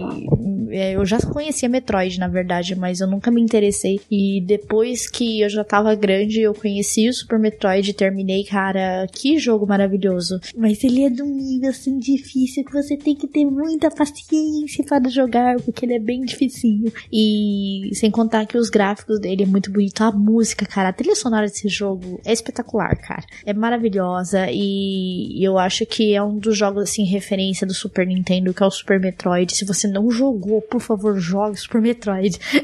é um jogo que vale a pena e eu queria muito ter, tipo, dado a oportunidade pra esse jogo mais cedo, cara. Porque é um jogo incrível, de verdade, Super Metroid. Eu, pelo menos, eu gostei muito. E eu acho que todas as pessoas deveriam jogar Super Metroid. eu, depois eu acabei conhecendo os outros jogos da série, mas assim, é, Super Metroid mora no coração, cara. Foi o jogo que eu mais gostei da série do Metroid. Eu, eu gostei de, em, todos os níveis a questão gráfica, a história, a trilha sonora, tudo dele é muito bonito, cara. Jogar com a Samus, aquela heroína, também é sensacional, cara. Pelo menos assim, eu gostei muito de jogar Super Metroid e a minha recomendação aqui para jogos de Super Nintendo, se você não jogou, procure, por favor, jogar Super Metroid. Eu joguei, mas quando era criança, não era meu estilo de jogo e eu joguei contra pra caramba, mas tipo, a jogabilidade do Metroid era um negócio completamente diferente, entendeu? Era um negócio que eu achava muito difícil para mim na época. Então eu não cheguei a jogar tanto, mas cheguei a pesquisar bastante, entendeu? Sobre Super Metroid, cara. E para você que tá jogando, você pensa que aquilo é um Android e chega no final do jogo, ou próximo no final, não sei, é é uma mulher, cara. Putz, isso 90, 90, 90 e porrada, entendeu? Então, putz, é uma forma de. Não tanto, né? Porque tem aquela questão que ela tá de biquíni, uma parada dessa, mas. É uma mulher, querendo ou não, uma mulher heroína que tá destruindo monstros, sabe? Putz, é muito foda, é muito foda. É, aí esse daí é o tapa na cara, começa o protagonismo das mulheres nos games a partir daí. Pena que você tem que terminar o jogo pra ver, né? É, tem que ser bom, mano. Mas aí tu chega no, tu chega no final, putz, caraca, essa mulher foda, ela passou por tudo isso e tá aqui com esse cabelo louro escovado, mano. Tá tudo de sucesso. Exatamente, cara. Poxa. Se fosse um homem, tá todo sujo. Aquele suor, aquele fedor. Mas a mulher não, vai estar tá perfumadinha. É, não. Mulher é, são seres superiores, cara. É, sem sombra de dúvida. não existe. Né? É, então a gente terminou de falar nossas rodadas dos principais jogos e agora nós vamos fazer menções honrosas bem rapidamente aqui de jogos do Super Nintendo que vocês acham legal pra galera jogar e ou que vocês jogaram. Rogério, manda a sua listinha rápida aí. Eu tô com uma listinha aqui, pessoal. Pessoal que gosta de basquete, joga NBA Jam. Putz, é um jogo muito bom. Tem o. Cara, é jogo de dupla. É muito legalzinho de basquete. Você consegue fazer uma jogada maluca que a, a cesta ela pega fogo, ela quebra o vidro, é uma loucura inacreditável, muito legal. O pessoal que gosta de um jogo de corrida aí, Bike Mice from Mars, que é, putz, é o joguinho lá dos ratinhos, corredor de moto, que ainda competia com Rock and Roll Race, né, que é pelo estilo de jogabilidade, é muito legal. Outro jogo que eu coloquei aqui que eu não podia deixar de falar, o Strike Gun STG, que putz, é um jogo de navinha muito legal mesmo. Você escolhe antes de começar cada fase, você escolhe qual tipo de arma principal você vai ter. Você que vai querer ter uma bomba atômica ou um raio laser poderoso, tal. Putz, é um jogo muito legal. Outro jogo que eu gostava muito, que eu acabei não falando na sessão dos principais, mas é muito legal, Aero Fighters ou Sonic Wings, que é outro jogo de navinha com uma trilha sonora espetacular. Como é aquela história bem qualquer coisa, né? Mas é um jogo muito bom mesmo, que se você puder ter a oportunidade de jogar Sonic Wings, que é a versão japonesa, ou Aero Fighters, que é a versão americana, jogue. Sem sombra de dúvida, você vai ter um jogo muito legal. Você escolhe um jogadorzinho, tem o japonês, tem o inglês, tem o americano. Aí cada país é um caça específico da força aérea de cada país. Os Estados Unidos é um FA-18, da Suécia é um Gripen da Saab. Então, putz, é muito legal esse jogo mesmo. Deixa eu ver outro jogo da EA. Eu coloquei aqui que uma outra curiosidade. Eu ia até falar aí nos principais, mas era pouco. Mas é o Desert Strike Return to the Gulf, que é um jogo que se, simula, né? Eu acho que simula muito aquele Tempestade no Deserto, operação americana que foi lá no Oriente Médio, nos anos 90. A EA, que foi a desenvolvedora e a, e a publisher, né? Ela, na sua época, foi o jogo mais vendido até aquele momento, entendeu? O Desert Strike, putz, é um jogo muito legal. Você tá com um Apache a H64, você tem uma missão lá, algumas submissões, você tem que libertar alguns você tem que dar suporte aéreo para os seus aliados, você tem que ter que destruir fabricação lá de armas, é, aeroportos, aviões tal, tudo para é, desestabilizar seu inimigo, fazer outra coisa. É um jogo muito legal mesmo. Então, esse foi um jogos que eu selecionei aqui.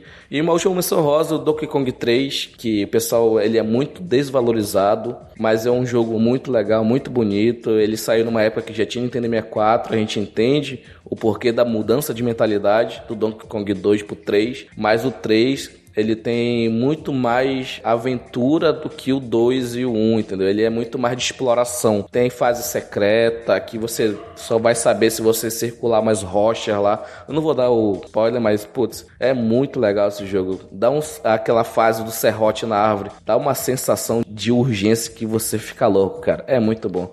Quem puder jogar, joga esses jogos. São jogos que você não irá se arrepender. Do Donkey Kong, você podia dar spoiler, que era spoiler de 20 anos atrás. Mas... Não, mas tem mas tem gente que é crisada, pô. Tem gente que, ah, nunca joguei, o cara me deu spoiler. Ah, spoiler. Não, mas é fazer o quê, né, cara? Eu vou falar de poucos jogos, mas vou falar um pouquinho, um pouquinho, tem que falar. Por exemplo, sobre o Killer Instinct, porque a Rare era da Nintendo, mas alguns anos atrás ela foi comprada pela Microsoft. A Microsoft achou que ia comprar Donkey Kong, se fudeu, porque Donkey Kong não estava mais incluído na Rare, mas ela levou o Killer Instinct começou aí no Super Nintendo. O Killer Instinct ele pode não ser o criador, mas com certeza foi o jogo que mais popularizou o sistema de combos, que hoje é o elemento obrigatório em jogos de luta. Antes de Mortal Kombat 3, antes de tudo que está pensando aí, teve o Killer Instinct. Sim, sim, o Killer Instinct ainda mais tinha que Ultra Combo. Monster Combo. Pô, aquele dublador é sensacional, cara. Puta que Pois é, cara. Era o jogo do Super Nintendo que tinha narração dos combos. Olha lá, hein? E porque Super Nintendo não tinha narração quase de nada na época, né? Emanuel. Combo Breaker. é, mano, aí é sucesso. Pois é, cara. Combo Breaker. Quando você acabava com o combo, era o Combo Breaker. Inclusive, no jogo tinha um bug que permitia, né, com o personagem Glacius, que permitia que você fizesse combos infinitos. Ou seja, se você acha que Dragon Ball Fighters que originou o famoso combo mortal, achou errado, querido ouvinte. É muito anterior. E eu acho que outro jogo que também merece aí. Aliás, tem muito jogo que merece emoção honrosas, mas eu vou falar dos que eu gosto. Não vou falar. Você tava esperando que eu falasse do Super International Soccer Deluxe? Vai ficar esperando, porque eu não vou falar dele. Eu vou falar do Rock and Roll Racing, que inclusive nós já citamos aí em algumas partes, que era um, um jogo aí sensacional. Inclusive ele que misturava aí corrida, rock, visão em segunda pessoa, inclusive a visão dele parecia muito com a visão do Hot Wheels quando você brincava, né? Porque era uma visão em terceira pessoa meio distante do Isométrica. carro. É, isométrica. Inclusive, Rock'n'Roll Racing teve um, um sucessor espiritual que foi lançado há, alguns anos atrás chamado Motor Rock, que é um jogo indie muito semelhante a ele e foi exatamente por causa dessa semelhança que ele foi obrigado a ser retirado da Steam. Não gostei. Porque sim, ele estava sendo vendido na Steam, onde era vendido. Você jogou ele, o Motor Joguei, Rock? eu baixei. Não gostei tanto assim, não. É meio bugado. Você, você chegou a comprar ou não? Não, eu baixei. A versão tava no site russo. Não, mas nem precisava do site russo, cara. Não, quando, quando eu fiquei sabendo, na Steam já tava, já tava bloqueado já, pô.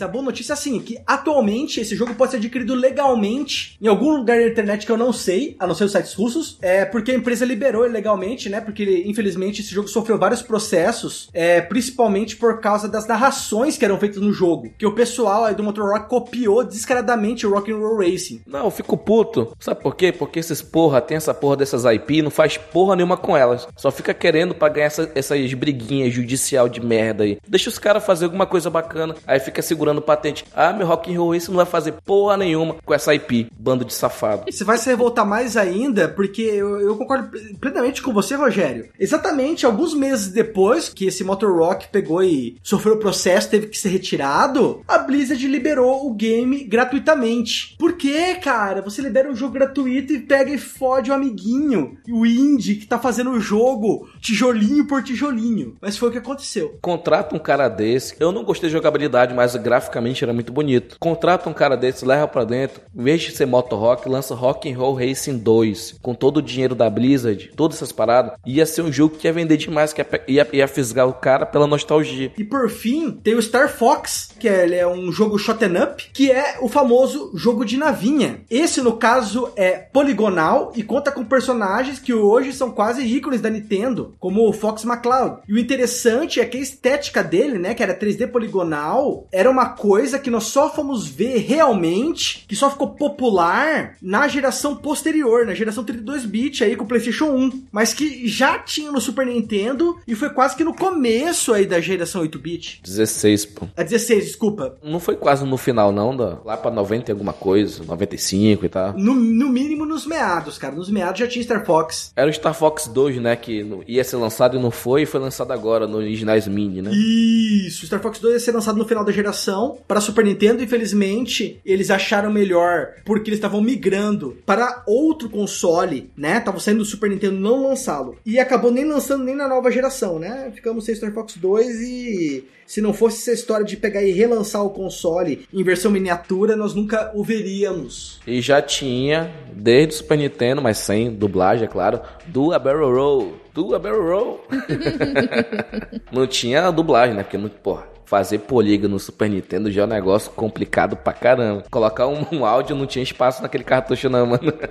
Não, não tinha. Um dos únicos que a gente via o áudio e olha lá era no Rock'n'Roll Racing. E no Killer Instinct. E eram frases só, eram palavras, não eram nem frases. Enfim, eu vou fazer a minha lista bem rápida aqui então, pra gente poder encerrar o cast. Jogos que eu não falei e que merecem menções honrosas com certeza. The Legend of Zelda Link to the Past, clássico aí dos Zeldinhas e um dos melhores aí, o Link to the Past. É um jogo maravilhoso, é muito bom jogar, mas também é muito difícil. Super Mario Kart, claro, obviamente, que é um jogo bem divertido pra jogar com a galera. Donkey Kong Country 2, porque eu não gosto muito do primeiro e não gosto muito do terceiro, eu gosto do 2. Porque o 2 pra mim é muito divertido, porque eu sou muito fã da menininha lá do cabelo. Ah, entendi. Sabia, da Dixie. A Dixie Kong, mas ela tá no 3, cara. Não, mas tem o bebê, o bebê eu não gosto. O bebê gigante retardado, o choro dele é o que compete com o choro do Mario Bebê. É o único que compete no mundo dos jogos, entendeu? Ai, aquele bebê insuportável, por isso que eu não gosto do 3, apesar de ter a menininha, eu gosto do 2. Podia ter o Diddy Kong, né, ao invés dele, mas não. Tava preso.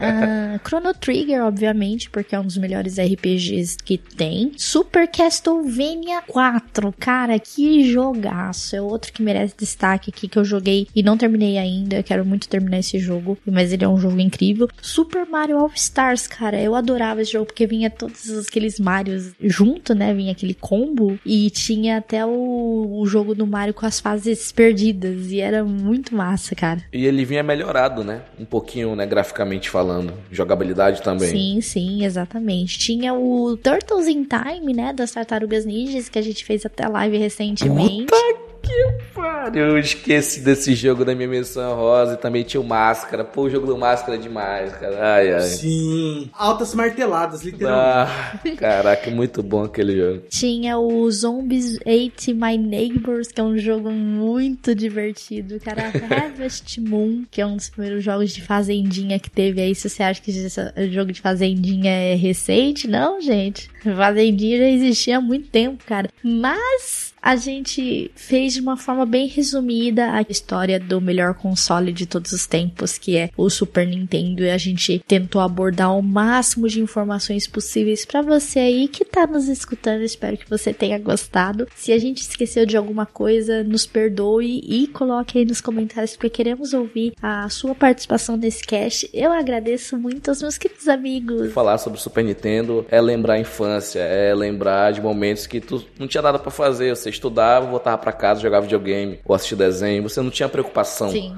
Você tinha que só sentar, ligar a TVzinha de 14 polegadas, tela de CRT e jogar. É uma coisa que remete tanta nostalgia que quando tu lembra disso, tu fica, caraca, só precisava jogar, sentar e jogar e ficar pirando. E a mãe falando que vai ficar cego, vai queimar TV, essas coisas. Pô, é sensacional essa, essa época. Sim. E lembrando aí que tinha preocupação, cara. Você tinha que soprar fita, cara.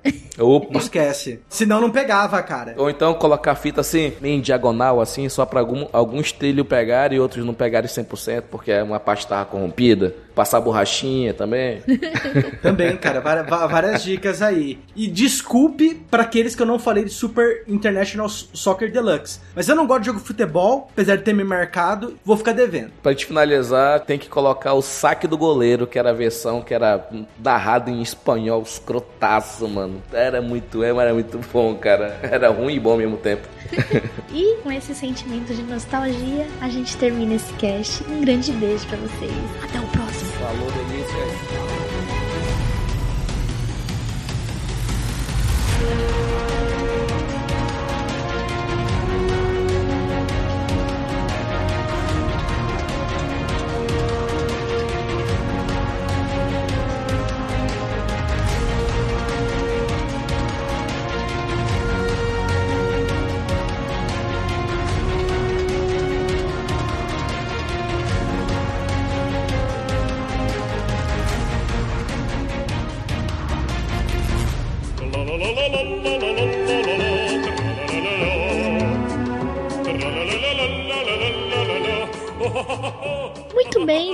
Terminamos o nosso podcast aqui sobre o melhor videogame do mundo, que é o Super Nintendo. E estamos aqui para a leitura de comentários. E quem está me acompanhando hoje é o Noel, o Nero, nosso querido amigo que faz as lives aqui no Meia Lua. E aí, meus caros, como é que vocês estão? Com certeza eu estou muito bem, porque nós estamos falando do melhor console de todos os tempos, o Super Nintendo. E então nós vamos para a leitura de comentários referentes ao cast passado, que foi sobre indicação de jogos indies que vocês puderam ver as nossas opiniões e conhecer novos jogos indies aí que vocês podem jogar aí. E eu vou começar aqui, Manuel, pelo nosso site, que nós temos um comentário lá do Tô Desistindo.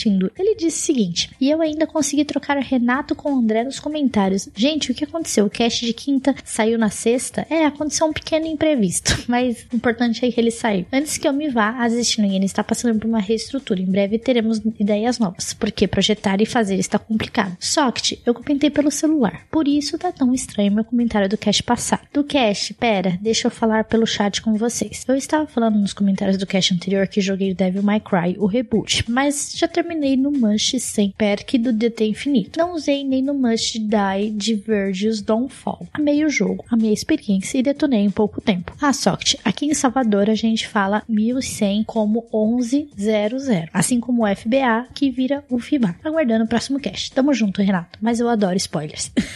então tá, assistir não tem problema não, mas ficou um pouquinho confuso seu comentário aqui no começo, mas quando você tá falando Devil May Cry, eu não manjo muito Devil May Cry, mas que bom que você gostou do, do reboot e tudo mais, e que os próximos você possa jogar, né, já que a gente tá aí, né, Manuel, com o novo, novo Devil May Cry anunciado, né? Sim, sim. Não, eu acho, inclusive, assim, ainda bem que você gostou desse reboot, porque ele é bastante polêmico aí, porque muda o visual do Virgil, e eu acho que é por causa disso, inclusive, que a Capcom meio que desistiu temporariamente desse reboot e o próximo jogo da série vai ser uma continuação aí da saga clássica, né? Exatamente. Muito obrigada por desistindo pelo seu comentário. E agora, Manuel, nós iremos lá para o site do Deviante. Muito obrigada aos nossos queridos amigos Deviantes por ter deixado os comentários aí. E, Manuel, faça as honras, leia o primeiro comentário do Portal Deviante. Então, é, quem comentou foi o Pantaleão e ele disse: Posso dar uma dica? Quando forem fazer esse tipo de pauta, coloquem o link da Steam do joguinho. Ou pelo menos, coloquem o nome dele no post. Eu ouço podcast quando estou no ônibus, lavando louça ou limpando a casa. E quando vou procurar o jogo no PC, esqueço o nome. Eu acho que é uma excelente dica, porque realmente ajuda o pessoal, né, que se interessa por um determinado jogo a encontrá-lo aí mais facilmente. A gente deixa a listinha então dos nomes dos joguinhos que foram indicados no, como é que fala? Indicados no caso no cache referente, né? E nós vamos ficar de olho aí como o André falou. Manuel, próximo comentário? Facundo Leite comenta o seguinte, ele diz: "Muito legal o episódio. Estou de olho em vários dos jogos que mencionaram. Fiquei muito feliz por falarem de Overcooked. Peguei ele na promoção de metade do ano do PS4 e jogamos muito com minha esposa. Recomendo muito. Muito obrigado por mais um episódio. E cara, Overcooked é um jogo de cozinha maravilhoso, principalmente porque dá para você jogar multiplayer. E ele tem, acho que para vários consoles, ele tem pro PC, se eu não tô enganado, ele também tem pro Switch. Eu tenho muita vontade de ter esse jogo, cara, porque é o estilo de jogo que eu gosto, tipo, de agilidade e administração de tempo, sabe? Eu gosto muito desse estilo de jogo e o Renato falou muito bem dele. E eu acho que o Matheus também já mencionou ele num cast também do Overcooked, já falou dele também.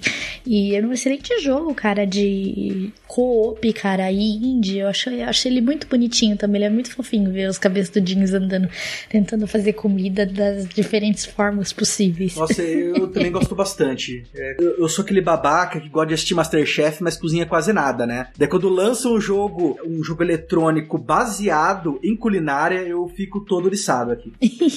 mas muito obrigada, Facundo Leites, pelo seu comentário. E por último, eu vou ler o comentário do Jonatas Joe. Ele diz o seguinte: uma recomendação bem batida é Hollow Knight, que é muito bom. O NEP, que foi um dos melhores Metroidvania que joguei esse ano. Recomendo muito. Outro indie legal é o Slaying Back to the Hell. É um jogo bem sacana, mas é legal. Caramba, não conheço esse jogo. Precisava dar uma procurada. O Hollow Knight, nós já sabíamos, né, que era bom, porque inclusive teve uma live feita pelo Felipe algumas semanas atrás, né, no Lives do Meia Lua. O Anepic, apesar de ele ter gráficos 8-bit, né, que faz com que muita gente subestime o jogo, infelizmente, mas eu acho que ele é, né, com o perdão da palavra, um puta Metroidvania, com uma grande variedade de magias, armas, além de vários finais, e principalmente a possibilidade de jogar com os amigos no modo multiplayer, o que não é muito comum, né, no subgênero. Ou seja, é um excelente título. Agora, como você mesmo falou, Van, o Slaying Back to Hell eu definitivamente não conhecia, mas eu fiquei muito interessado. Não apenas porque eu gosto aí de Metroidvanias, mas porque ele parece muito com Castlevania. Série que eu curto por demais. Então, futuramente, eu pelo menos irei jogar. Daí depois, quando eu tiver uma oportunidade aí, eu conto para você o que eu achei, meu caro. Sim, a gente pode até trazer esse jogo em live se vocês quiserem jogar, fazer um teste. O que, que você acha, Manuel? Não, com certeza. Ainda mais se a gente conseguir jogar ele no. Aliás, minto, esse não tem multiplayer. Não, mas eu gostaria bastante. Uma trilha sonora sensacional e, pô, bebeu. Bebeu não, né? Ele encheu a cara de Castlevania, então é um título maravilhoso pra gente jogar numa live. Muito obrigada, Jonatas Joe, pelo seu comentário e pelas suas indicações aí. É, Hollow Knight a gente já conhecia, mas principalmente aí pelo Slaying Back to the Hell. Muito obrigada pelo seu comentário. E encerramos os comentários aqui do nosso cast de jogos indies. Muito obrigada, Manuel, por ter participado dessa leitura comigo. Que isso, Van. Eu que agradeço o convite. E muito obrigada a todos vocês, nossas delícias, que têm deixado os comentários aqui no nosso podcast. Não se esqueçam de nos seguir nas nossas redes sociais que estão todas na descrição desse cast, nosso Twitter, nosso Facebook, nosso Instagram. Não se esqueçam de se inscrever no nosso canal de vídeos e nosso canal de lives, vídeos toda semana, lives todas as quintas e sextas-feiras, 9 nove e meia em ponto para vocês, a delícia servida bem quentinha para vocês conversarem com a gente lá enquanto estamos jogando algum joguinho legal aí para vocês. Não se esqueçam de compartilhar a delícia para todos e lembre-se, agora estamos no Spotify. Você poderá escutar o Meia Lua no Spotify se você curte essa mídia aí, esse compartilhador de músicas aí, quiser escutar a gente pelo Spotify, estamos lá também. Então não se esqueçam de assinar e também dar as suas estrelinhas no nosso podcast lá no Spotify. Muito obrigada a todos que acompanham a delícia. Um grande beijo para vocês e nos vemos no próximo cast. Falou!